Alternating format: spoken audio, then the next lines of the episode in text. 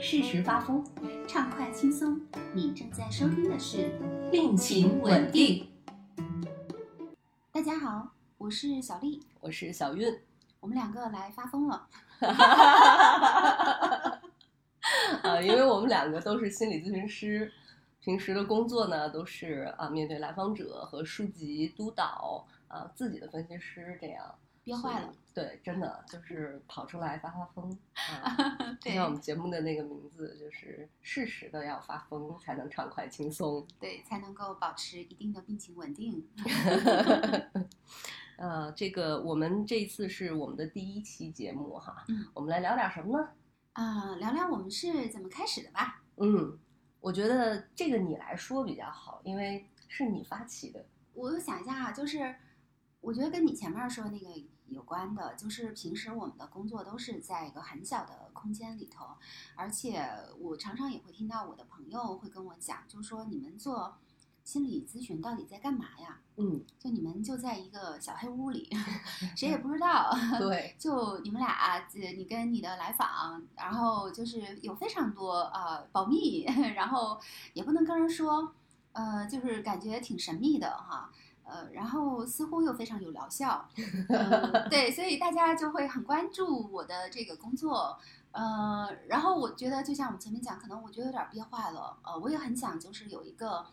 呃表达的一个空间，嗯嗯，对，但是作为一个爱人哈，可能也很难。爱人。对，也很难，就是在那种现在又也很多流行的短视频啊，啊然后有有很多的这种平台，呃，但是我就觉得好像还是用声音来做这样的一个表达，呃，然后去提供一个陪伴的这样的一个空中的嗯。空间，我觉得这个是我特别喜欢的一个方式。嗯，因为这个会让我想到我大学的时候，呃，我记得我那个时候每天晚上我就是要听一个广播，呃，我还记得是那个五洲同，嗯，呃，就是一个什么夜话，然后就会放很多好听的歌，所以我觉得这个可能对我也是一个类似一个过渡空间这样的一个体验。各位听众朋友，晚上好。哎呀呀，这感觉就来了。对，我觉得它非常有入眠的效果。嗯呃，然后我现在最近有时候也会听呃播客哈，我会发现有时候你在路上，或者是干家务，呃拖地呀，然后在家里这个呃铲猫砂呀，嗯哎，你就可以听一下播客，我觉得非常有意思。没错没错，我觉得声音是一个特别好的陪伴人的方式，它嗯既不会太多的占用你，但是他又能适时的在那个地方。所以这个其实它的心理意义还蛮蛮有意义的。呃，而且我个人也是很喜欢声音的。我在大学的时候有做过自己的广播节目，然后我一直会觉得声音要比这种直观的视频媒体，它给人带来的想象空间和心理的延伸空间要更多一些。嗯，所以我觉得你找我的时候就，哎呀，终于有人来了，终于有人要把我小从小黑屋拉出来了。你在等我来找你。对我刚刚想到你说到的声音的，它对于空间的一个延伸感哈，嗯我突然就想到，呃，我觉得声音它有一个很重要的特质，就是它的在场，嗯，有一种温和和不那么的侵入性，就是我觉得它是在我们接受这个电子榨菜、电子的这些陪伴的世代当中，我觉得它的侵入性是最少的了。是的，它动用我们的感官体验是最少的。但是你想哈，如果一个人我们从出生的时候，声音可能是最早进入他的，就是我们说视觉、嗅觉、听觉、味觉、触觉没，错，他最先感受到的，他可能不会小婴儿不会特别清晰的去看到，但是他能嗅到，他能听到。那我们没有办法去制造气味，这个气味没有办法一直的扩散和陪伴，但是声音其实是可以大家反复听、反复听的一个存在。嗯，你这样一讲啊，我就特别想说，大家如果在听我们的节目的话，嗯，如果有这个条件，可以下一次就是焚个香，搞一点味道，真的要沐浴更衣、焚香听书吗？看看那个体验会不会更丰富一点。啊，欢迎大家跟我们留言，告诉我们你们的体验是什么样啊？嗯，是的，就是心理咨询师特别爱问这句话：你有什么体验？你有什么感受？对我曾经就是有被呃，就因为问这句话哈，然后我曾经就是有一个反馈，嗯，呃，就会说，你为什么老问我感受？对，我我知道我的感受有什么用啊？嗯，包括来访，可能他自己做时间久了以后，他会自己先问自己，嗯，我有什么感受呢？这是很好的，这是说明他的那个心理自我的觉察空间已经建立起来了。是是嗯 哎，那小韵，我我其实刚刚就在想，我很好奇，就是如果你对咱们做的这个播客，它因为它会传播到很多地方，嗯然后慢慢的可能会听的人也会比较多哈，但是嗯这可能是我的一个自恋的想法，这是我们美好的期待祝愿们的理想对化。对对，呃，我我在想，你希望他能够给听的人就是带来一些什么样的呃支持，或者是什么样的一些体验呢？我觉得首先一点特别有意思的就是你刚刚提到的这个陪伴，就是它不是一个侵入性的陪伴，它是你需要的时候我在这样的一种陪伴。那另外一个方面呢，我觉得就之所以我会很愿意去参与咱们一起去搞一个播客，就是因为在过往啊，我们对于心理咨询，包括说心理学，其实是还存在着很多的误区的。电影、电视啊、自媒体呀、有的时候它并不是那么完整的在诠释咨询室当中究竟在发生什么。但是又因为咨询室里面像你说到的很多的保密协议，所以说我们没有办法把咨询的过程展示给大家。但是我觉得，作为两个咨询师，我们去聊一些跟大家的生活可能相关的，又带有心理学一定干货的这些议题，以一个轻松幽默的方式传递给大家，可能会帮助大家知道心理学和心理咨询它究竟关于什么，它是怎么去帮助一个人的。也许你们听到的某一个点，就会在某一刻成为一个新的视角，那这个就是一个我觉得非常棒的状态。嗯嗯，对你说到这个哈、就是让我想到，呃，我我一直会有这样的一个想法，就是不是所有的人都要通过走进咨询室来做咨询，然后去了解自己。呃，其实，在我们日常生活当中，如果我们去发现自己的呃体验，然后去觉察我们的一些感受，然后去找到我当时的那个经验是怎样的。我觉得那个东西就可以帮助我们去了解自己内心的世界。我觉得的确是这样，而且不光是我们可能在这个节目当中收听了什么，就像此时此刻大家正在收听我们的声音的时候，其实它是一个共同创造的体验，而所有的人他都是由过往的点点滴滴的体验汇成的这一刻的自己。那么我们在这一刻和大家共同分享和度过的这个时光，也会成为我们彼此生命长河当中的那个部分。我觉得就这样的一个存在，有可能会给更多的人带来一个机会去认识自己和了解自己。嗯，所以问题就来了，我们究竟聊点啥呢？我刚才听你在讲的时候，我就在想啊，我现在明白为什么我当时想要做这个节目的时候，我第一个就想到了你，嗯因为呃，我觉得你在呃表达就是心理咨询和我们的生活日常之间的那个关联的那个地方，可能因为我之前读过你写的很多文章，我非常喜欢那个部分的一个细致的，而且我觉得它又是很幽微的，嗯有的时候是非常非常细的一个体验。嗯对，而且我觉得那个能够抓住我这个二逼青年，就是适时的回到正道上来。我很怕我一会儿聊一聊，我可能风一发的太大，就把咱们这个 给带歪了大家。还是让小丽继续发疯吧，不要让我给拽回来。其实你知道为什么我会一下子就答应说我们一起搞播客吗？就是我其实是特别欣赏你身上的一些特质的，是我是我很羡慕但是没有的一些特质啊。大家好，这是一个告白节目，我们两个进入了互相夸夸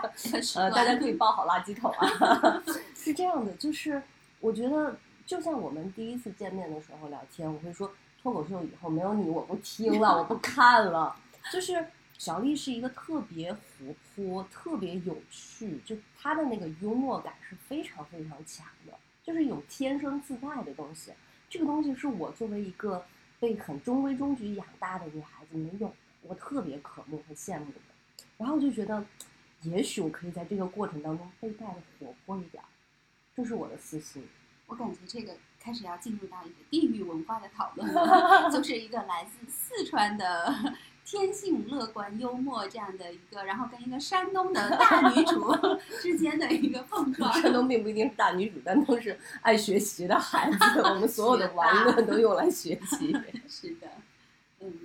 然后我想到就是今天其实还有一个挺特别的地方，因为我们刚刚也讲到了陪伴在场。那其实我跟小玉我们两个人是在两个城市。所以我们刚开始在取这个名字的时候，我当时曾经有想过双城记，啊，对我我想到我们其实是在两个不同的地方，嗯，呃，然后但是今天呢，我们两个是都在成都，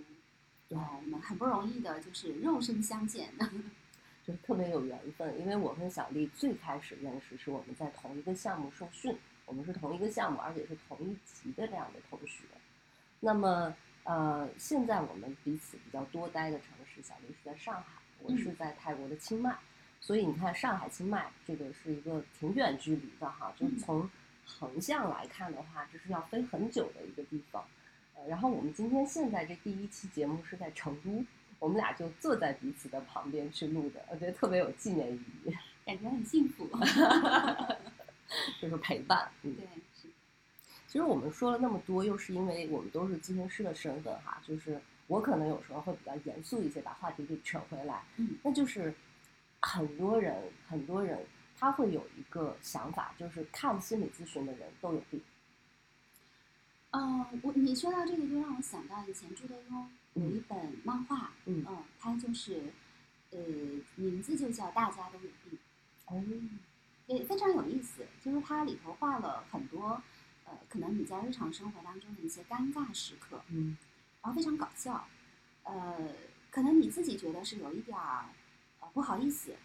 有一点儿尴尬，然后有点像是日常社交当中出现的一些小纰漏，嗯，呃，但是可能那个呃，比如说你在路上摔了一跤，你可能就会担心别的人会不会觉得你是有一点不正常的，嗯，或者我在社交场合我说了一句什么话。回家以后，我要担心好久。哎呀，我当时那句话讲的不太好，我完了完了，我可能犯了一个挺大的错误。啊，其他听到的人他会怎么样来评价我？嗯，然后他就通过这个漫画，然后去把它夸张。我觉得幽默是一个很好的用来缓解尴尬的方式。对，所以我我当时看到那本书的时候，就哈哈一笑。然后作为一个病人，我赶快就去买了一本儿，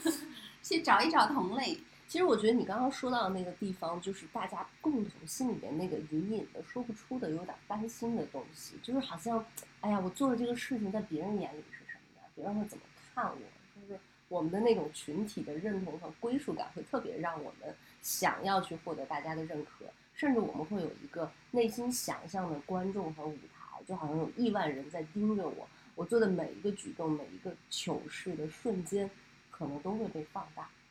所以我觉得那个东西它也是跟我们的内在的羞耻感有关的，非常嗯，我昨天正好就是做了一个分享，然后我们当时也是讲到，就是说在，呃，你你你怎么样在盖世英雄和无名小卒之间，去过好平凡人的普通的一生？嗯，呃，我觉得就很像刚刚我们讲这个部分哈，嗯，比如说我当时就问了大家一个问题。我说，呃，请大家来思考，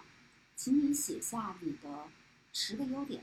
和十个缺点。嗯，然后呢，我说我并不是要在意你写出来的这个内容，而是请你们去留意，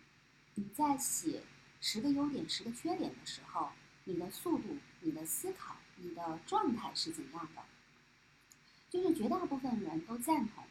写十个缺点很快。对，而且非常容易想到自己的缺点是什么，但是，一到要写十个优点的时候，就，呃，哎，这个能不能写呀？对我有这个优点不好意思啊，我怎么能把自己这样炫耀呢？天哪，你简直就是现场还原。所以我病得很重啊 所以出来发疯了。对，所以我就会发现哈，我们一旦要进行这个自我表扬、自我赞赏、呃，自我欣赏这个环节的时候。我们就觉得好尴尬啊，头皮发麻，非常的就是不能往这个方向去。我觉得那个地方其实是有一个自己内在就有一个很严厉的声音，就把自己给拽回来了。是的，可能从小的那个环境当中，在不断的告诉我们说，哎，你要努力的去看清楚自己啊啊，这个三省吾身嘛啊，每天去想一想自己啊。作为孔孟之乡长大的孩子，我们这个洗礼真的是太多了，就在日常的礼节当中都是渗透的，所以好像在这个过程里面，你太过的去肯定自己、认可自己，那就是过了，那是张扬了，那就是你这个人太自大了。啊呃，那这种情况下，我们其实会往另外一个极端走，就是过度的自我否定、过度的自责。很多时候，我觉得我做每一件事情都是不对的，就这样的一种自我检讨的那个那个审视。所以写十个缺点，写二十个缺点可能都没什么问题。你要写优点的话，可能写三个就没了。你的优点是诚实，善良，嗯，老实，勤劳，呃，还有什么呃，非常照顾呃周围人，你看这些都是着想。对，这些都是以他人为核心的，而不是以自己为核心的。比如说，如果说优点是啊、自信啊、比如说乐观，爱吹牛逼，对，这种就是自己的，但是这个很难一开始就摆出来，这可能跟我们亚洲文化当中共有的一些东西是有关，就是要我们含蓄和内敛。其实说到这个点，我就想要去引到咱们的一个主题，就是为什么我们很多人把心理咨询或者说跟心理相关的，比如说去精神科，都会认为这个人是脑子有病。就好像我们以前的那个语言当中，你看他会去说，他这个人呃神经病。嗯，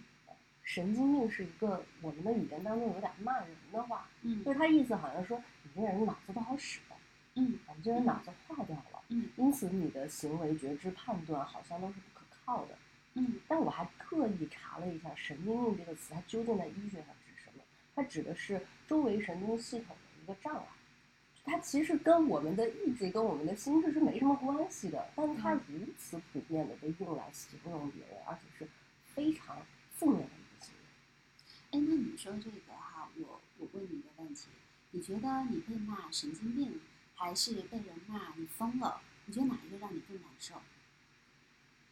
我觉得两个都不是那么好。他可以说你心智化不成熟，我、天哪，这个我受不了。大家可能就觉得，哎，为什么心智化不成熟比这两个更重，对吧？作为咨询师了，你说心智化不成熟，那你是真的在侮辱我。但你说神经病和疯了，我们知道这个东西跟我们 没有什么关系，就是它只是一个语言当中用来形容的，它并没有一个实际的医学含义或者是一个诊断在那个地方。它更多的时候，我觉得，当你说你是不是疯了，你是不是神经病的时候，呃，我们其实，在内心也在做一个区隔。你看，当我说你是这样的时候，我把这个坏的标签贴到你身上，啪贴到你身上，我跟你就隔开了，我是好的，你是坏的。嗯然后他其实，在这种情况下，就会把其他人给异类化，给他者化。我是我是这样的，但你是那样的。嗯我觉得很多的文化，包括故事当中，我们对于他人的划分、区别，甚至是歧视，都是这么产生的。对，我觉得这个它就是二元论嘛，嗯你一定要在二元论里头去找到一个对错好坏。那么，呃，一旦就是我用二元的眼光来看待这个世界，看待你我，呃，整个的所有的人的话，那我就必须要把一部分的人给摘出去。是的，我一定要把你划到错的、呃糟糕的、坏的那个部分去，那我才能够感觉到我是干净的，我是好的，我没有被你污染。没错。嗯，所以有的时候就是，嗯，包括我们自己圈内的同行哈，就大家自己平时比如说讨论个案，或者是嗯谈到某个事情，或者是谈到自己、谈到他人的时候，有一个呃可能我个人不是特别喜欢的说法，就是哎，这人病得很重。啊，我们有时候自我调侃也说病得很重，嗯但其实如果嗯，比方说我们俩也除了做咨询师以外，我们也做督导嘛。如果我们跟这个贝都去谈，然后贝都说这个来访病得很重的话，我其实会觉得这个说法会很不妥。哦，我非常赞同。嗯我我通常会比较惯用的词是，呃，比如说我会说这个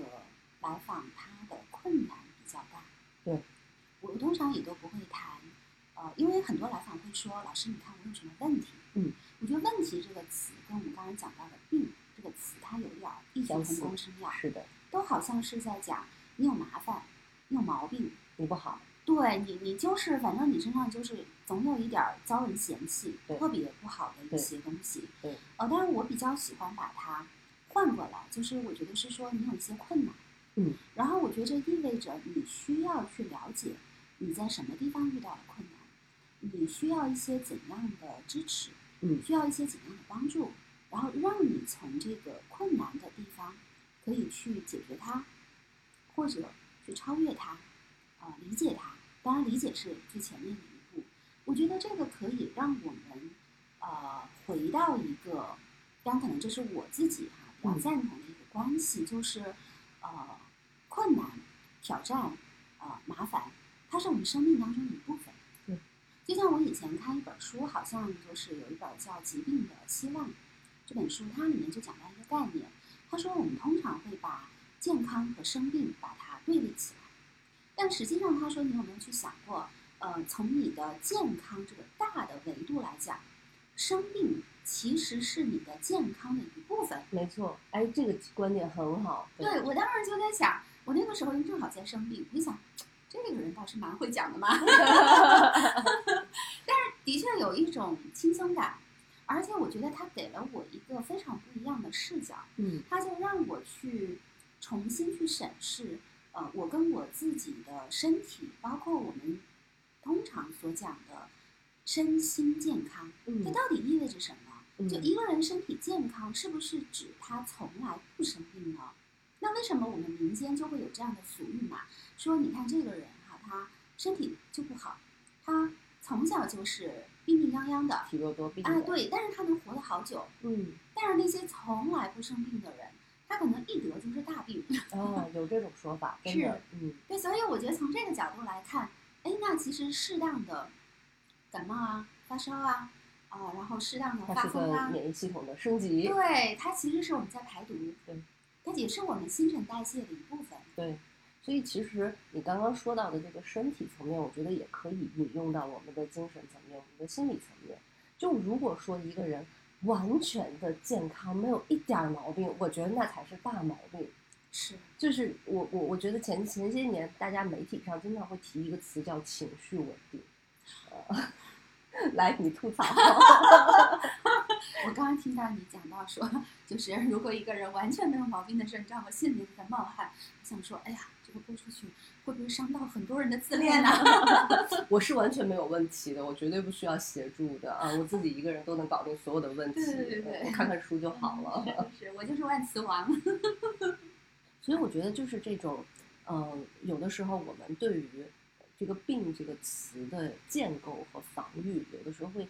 妨碍了我们去更多的去理解自己和看到他人。就像我们在呃临床工作的时候，有的时候可能跟来访者会工作到一个很困难的节点，嗯就是我们说来访的那些困难很集中的呈现在咨询关系当中。嗯但是有的时候，当我们感觉到被攻击，或者是感觉到被投入了很多负面的感受的时候，嗯我们在某一刻会觉得啊，是不是因为对方的这些困难太过重了，甚至可能会在一些人脑中说这个人是不是病得很重？嗯你看这个时候，其实我们已经关闭了去理解和思考这个人的那个通道，对，我们就不再去想他正在经历着什么，是什么样的困扰，让他需要用这样的一种特有的方式去表现和表达。嗯我们就失去了他待在他身边的那个位置，而成为了他的对立面。就像你刚刚说的，二元化的去想这件事情。而其实作为咨询师，我们我们也会失去我们本来该有的那个和来访待在一起的立场，因为我们也想要维护我们自己的自恋，想要维护我们自己的安全感、专业度。但是当我们以这样的方式去给来访贴标签的时候，其实我们已经站在来访的那个对立面去思考这个人，这可能是他生活当中其他人对他的一种方式了，就是停止去看到他了。那么，那么对面那个人他可能是很孤独、呃很痛苦的、很不被看到、很不被理解的。所以我觉得，就是好像这个病理化的这个标签一旦加注上去，它只能带来的是阻滞，而不是发展。它只能嗯带来的是偏见、刻板的印象，而不是理解和多样化的包容。对，你觉不觉得其实，嗯，所有的病理的诊断啊，这种打嗯，其实它都带有一点点物化和异化一个人的倾向。没错，就像刚刚你讲到的，什么到底是神经病？嗯。它其实，在有一个部分呢，它可能也在我们历史当中会不会起到这样的一个作用？呃，它把我们的这个痛苦，它把它放到一个大脑这个器官上，哎，然后好像就是说这个东西是可以通过吃药，嗯。然后你可以去做一点什么，嗯。你是可以去把它解决掉的。其实这个可能也是试图要把这个痛苦或者是这个问题，它跟你的整体给它区隔开来。你说到这个，我就想到一个例子哈，就是神经衰弱，一个在曾经非常著名的、广泛被使用的词，没错没错，对吧？你听“神经衰弱”这四个字儿，字面意思它给人一种革命意志不坚定 对啊，就是我的精神还不够坚强，好像我的这个神经器官像身体一样有点肌无力，我应该找一个教练把它锻炼锻炼就好了。所以你看，这个词在啊、呃上个世纪的时候，八十年代、九十年代的时候，其实广泛的被各个精神科啊、医院啊用来就直接的给人开药。但其实这个词当时差不多囊括了五十种，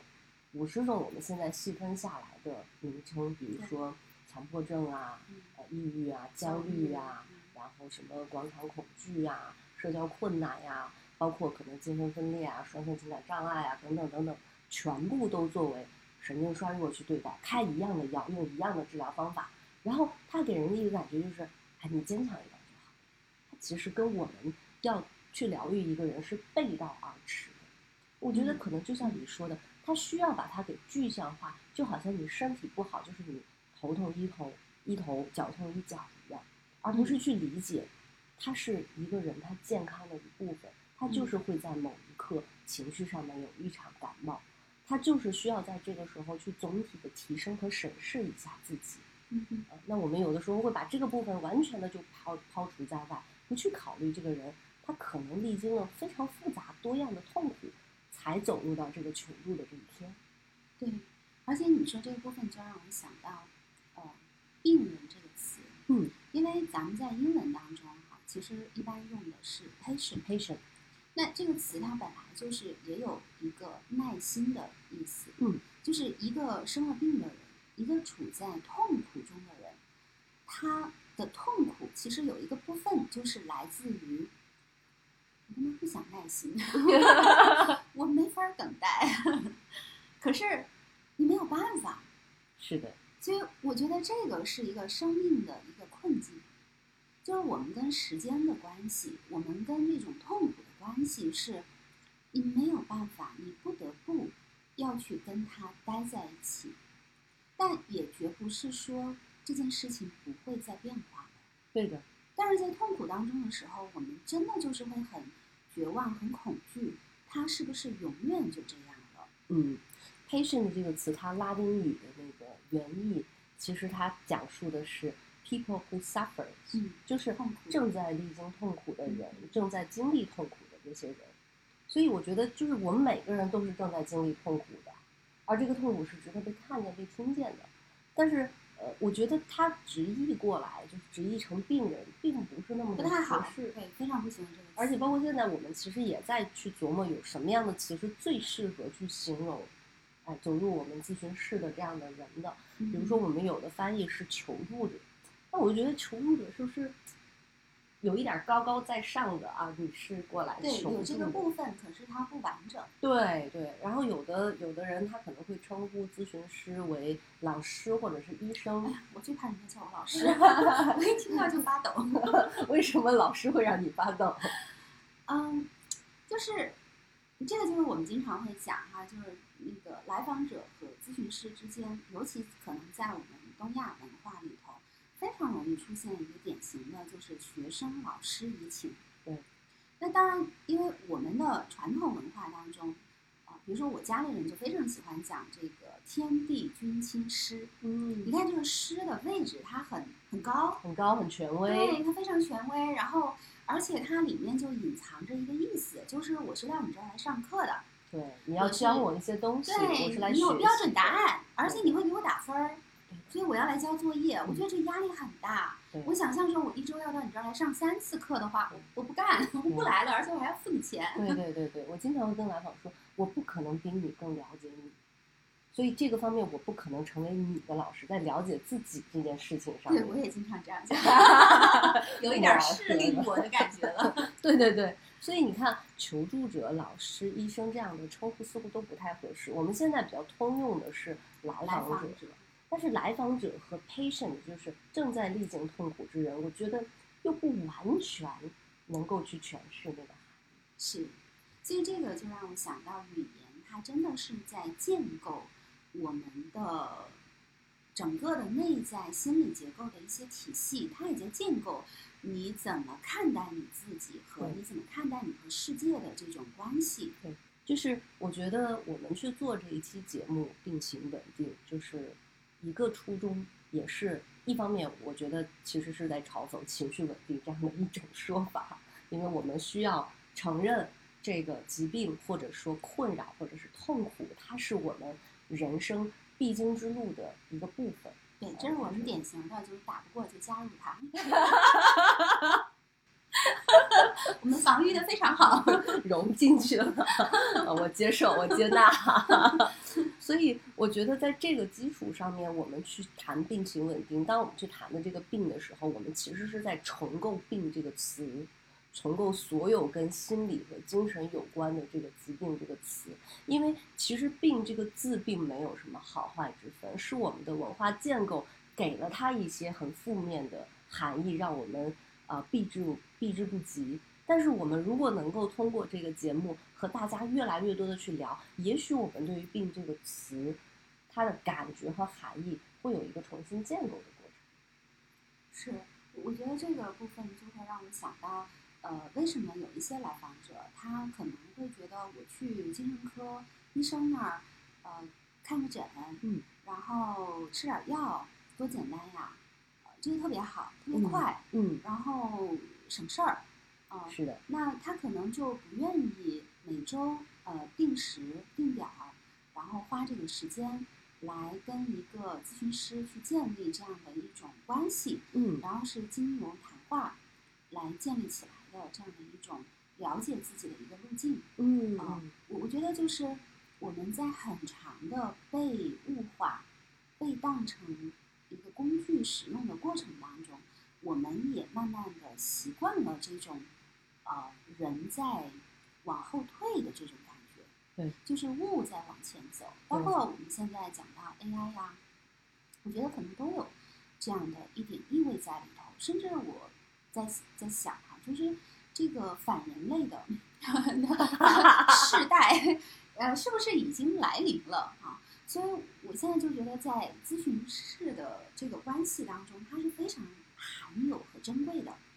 因为在那个地方，它真的是把人当成一个人来对待，对的，有点儿退耕还林的意味。既不是男人、女人、老人、小孩儿，什么样的身份，他就是一个人，两个活生生的人。没错儿，我觉得这个就是呃，想到前面我们说到的，就是关于优点和缺点。我自己觉得，就是在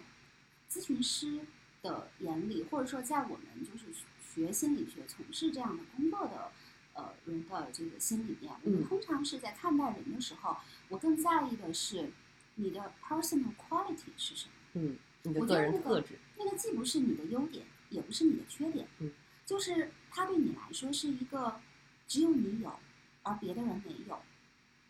而且我觉得每一个呃，像我接触过的每一个走入咨询室的来访者，其实他们在之前的人生当中，其实都已经尽力了。也就是说，我们从小到大，我们是没得选择自己的原生家庭和自己的养育环我跟你讲，这个“。尽力”这个词非常的伤自尊。还有后面的，你在想尽力的时候，我听到前半部分，可能就已经被喷成喷成骰子了，是吧？就是我我之所以说这个尽力，是因为我们在从小到大的过程当中，我们无法去选择自己的成长环境，我们势必要发展出来独有的一套适应这个环境的东西，是这些发展出来的非常重要的赖以生存的模式，使得我们活下来，使得我们长大，一路甚至是摸爬滚打的长大。但是接下来如何活得好？嗯，就生存危机解决了，我能够嗯去成为一个成年人，自己养活自己了。但是嗯我如何活得好？嗯其实这个是关于心理咨询正在探讨的，它不是关于如何去活和如何活下来，它其实是关于如何让你活得好。哎，其实你说这个突然给我一个很大的一个启发嗯哈、就让我想到说，呃，的确就是能够走进咨询室的人，嗯，他都是活下来了，对，他其实都是幸存者。是的，当然，可能他们在内在有一个地方还是会把自己当成是受害者，对啊。那可是你想想，为什么他们来到咨询室？其实他们想要帮助自己的那个部分，我完全同意像你说的，是要让自己活得好，嗯，去找到让他自己更满意的关系和更满意的生活。是，然而，他们会把这件事情称为“我来看病”。很多很多的来访者都会觉得，老师，我是要到你这儿来看一下，我哪里有问题，嗯，你把我的问题帮我找出来，嗯然后你帮我纠正它、改正它，让我成为一个更好的人。关爱自己是个毛病，对，我就在想，哎，好像连上了。就是我们好像很难真正的去把自己放在首位，很难把自己的需要、自己的感受放在首位。没错，所以我们好像觉得，哎，我这样会不会太自私了？嗯啊，我这样想，别人会怎么怎么看？别人会不会不接受我？这个可能就像我们最开始说到的那个十个优点、十个缺点的时候，嗯，就是我们很难把自己先摆在第一位的去想，也就很难产生说这个是我需要的。嗯我记得我有一个朋友，就嗯他跟我说，他见他的咨询师的时候，他就会跟他的同事和老板去说，哎，我每周的这个时间我是要固定去见咨询师的，我不能去打扰啊，就这个时间。然后周围的人都很惊讶的看他，你为什么要看心理咨询？你知道他怎么说吗？你为什么不看心理咨询？讲得好。就是他说，当你自己专门为自己的这个心理咨询的空间去挪出一个的时候，他就学会了我要为我自己保留一个空间，没错，我要为我自己的感受、自己的内心需求保留这么一个很珍贵的空间，而这个空间必须是雷打不动的，其他人无法去侵入进来的。我想到我前一阵儿哈，我跟几个朋友聊天儿，嗯，然后他们都说到我们现在有一个特点，就是大家在休假的时候特别愿意去深山老林，而且就是要特别深的山，最好那个里面真的就是那种万径人踪灭，就是这样的一种地方，他才能够感觉到自己的那个人的那个部分好像能够活过来，能够苏醒。对我，我们当时就在那儿狂笑。那我我刚刚就是我们在聊的时候，我就突然想到这个部分哈，我觉得其实就是我们怎么样能够把我们作为人的那个很自然的生命的那个部分拿出来。就它其实是很自然的，但是你看现在有一个诡异的东西，就是，当然尤其我们可能作为爱人哈，嗯，我们在大量的人群当中，我们好像很难 吸收到这种能量，我们反而要到一个 千山鸟飞绝的地方去，鸟不拉屎的地方，我们觉得啊，好舒服。就你说这个的时候，我全程在憋笑，因为我们俩在昨天的时候在微信上还有一个这样的讨论，就是我们现在在开一个学术大会，然后大家开会和这个住宿都在一个酒店里面，然后我就不幸订了那个酒店，我就跟他说，完了，我要参加一个晚宴，见到所有的人，电梯里面也避不开这些人，我好可怕，我连早餐都不想去吃了。然后我们昨天还我在跟你说，我说我这是暴露疗法，就是一次性快速脱敏 对对对，就其实对于内心比较内向的人来说，他他的那个社交功能有的时候是靠靠功能在撑着，就是你你可以很好的去呃应付得了这些社交，然后笑的脸都僵了，但是其实你的内在可能不会得到滋养。然后这次聚会完了以后，你可能要给我三个月的时间，让我退耕还林，我自己 去深山老林里边待着。进洞了，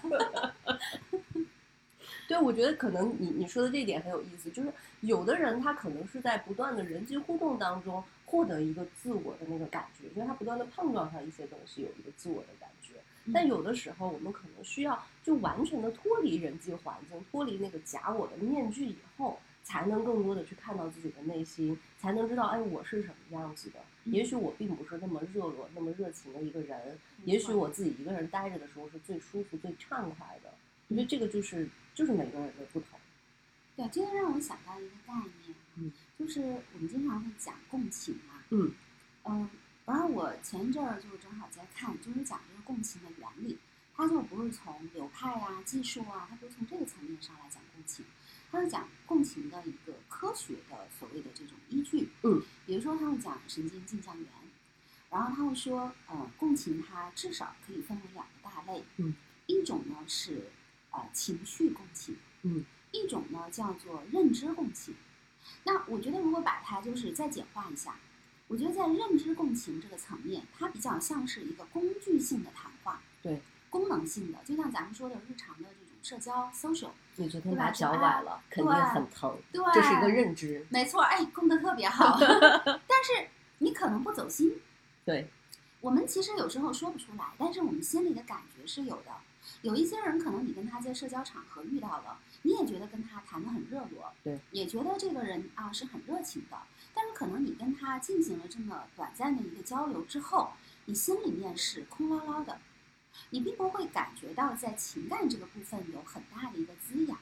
我说的暗黑一些，其实很多朋友之间的交流是属于认知共情的，没错，就是社交谈话。虽然虽然。很残酷，但是这是个事实，就是因为我觉得这个也有很现实的部分吧。就是虽然说咱们是有情众生，但是你也不能处处动情，是吧？对对对对对，也会累死。就是大家都都受到那个社交礼仪的一个限制，是没有办法完全的设身处地。他最多是认知，我知道你经历这些，我的理智上告诉我说你正在经历这些这些痛苦。我觉得其实这个部分已经做到了一定程度的共情了。对。但我觉得情绪共情呢，它是那种情感式的谈话，它就会比较走心，比较深入。是的。所以我觉得可能也不是说要在这个当中你去选择，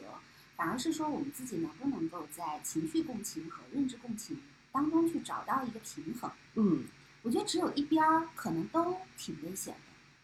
我们俩今天属于情绪还是认知啊？嗯，属于就是。还挺横跳的，是不是？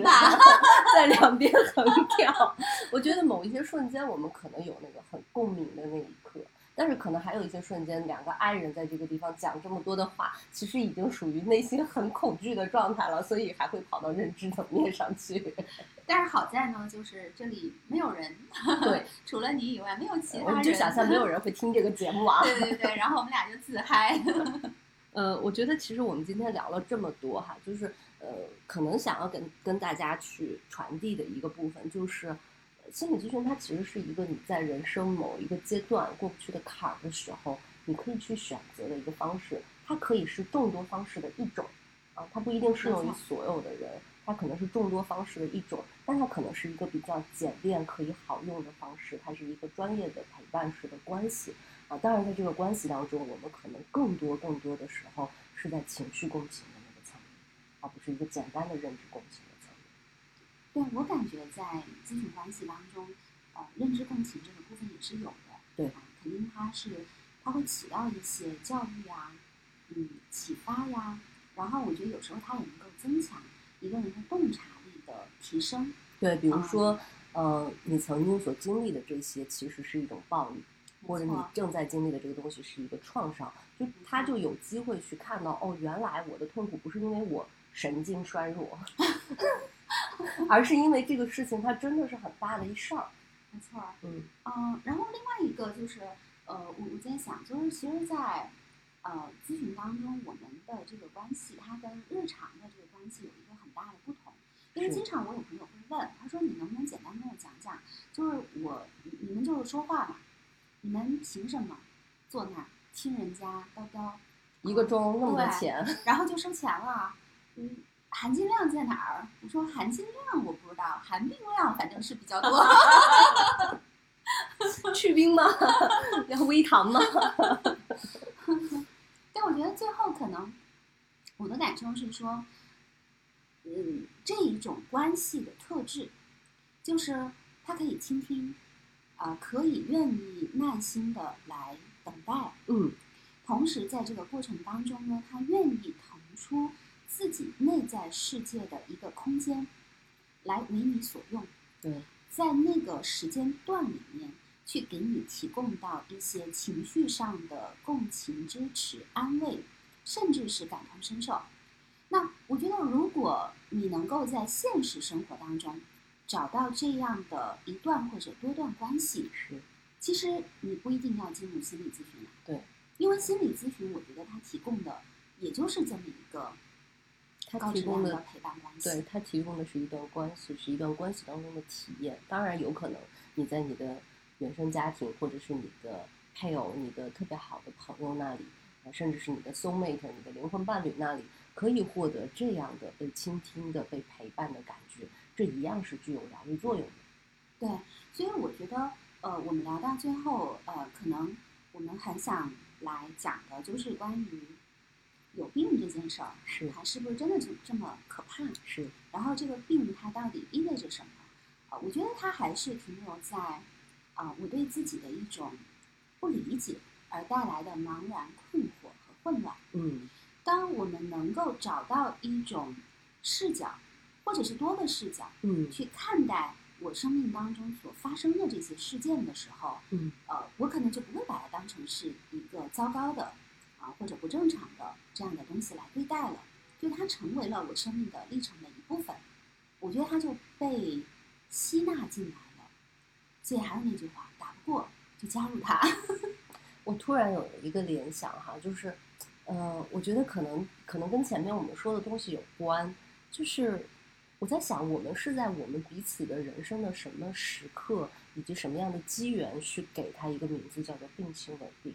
我觉得可能我们两个在各自的人生当中，都曾经在某一刻生病。我说的这个生病是身体层面的生病，我们可能都经历过这种在医院躺在那个病床上看着天花板。是个什么样的一个感觉，以及那种漫长的等待、未知和恐惧啊，和自己的生死有关的这种体验。嗯那么，嗯，同样我们也在这个过程或者是其他的某些时刻，感觉到强烈的不被理解、被排除在外。我们作为两个普通的有限的人，都曾经有过很深刻的那种被作为一个病人对待的那个标签。但是，当我们真的把这个部分也纳入到我们人生的一个历程、一个健康的历程当中的时候，其实我们真的希望的就是一个病情稳定，就是我们能够稳定的去看待和接住未来生活将提供给我们的任何一种机遇，然后能够去拥抱任何一种变化。虽然这个东西说上去有点大，但是我其实现在的那个心态就是。啊，我觉得我能够去正式的看待这个无常，已经是一个特别特别难的事情。超难的。是，对对对，是的。嗯，然后我我最后其实我也很想跟，嗯如果有朋友在听咱们这个节目，然后可能新加入的朋友什么的，呃，非常欢迎大家在这个板块的背后呃，告诉我们你想听我们来发点什么疯，对，你想要听一些什么样的话题，然后我们可以一起来探讨，然后也非常欢迎大家来分享自己的一些发疯的日常，呃，然后我们可以一起来聊一聊，从心理学的角度，我们怎么去看待它。可能我们未来还会涉及到一些跟社会学啊、女性主义啊，包括嗯性别议题等等相关的东西。但是最终的目的是提供给大家一些更多的去思考和理解自己的视角。对，我也非常希望就是大家在，当然我希望大家会有，然而我们都知道它一定会有，就是你在某一个时刻，你感觉到非常孤独，啊、不被理解，或者你觉得非常的困惑，非常的茫然，然后你可能躺在床上望着那个天花板，然后我希望在那个时刻，你可以来听一听我们的这个播客，也许我们的声音，甚至你把它当成白噪音，呃，它能够起到一点点的支持陪伴的作用。啊，我就会感觉到非常非常的开心。谢谢大家听我们两个在这儿风言风语的白活了 半天，是的，谢谢大家，那我们下一周见喽。拜拜。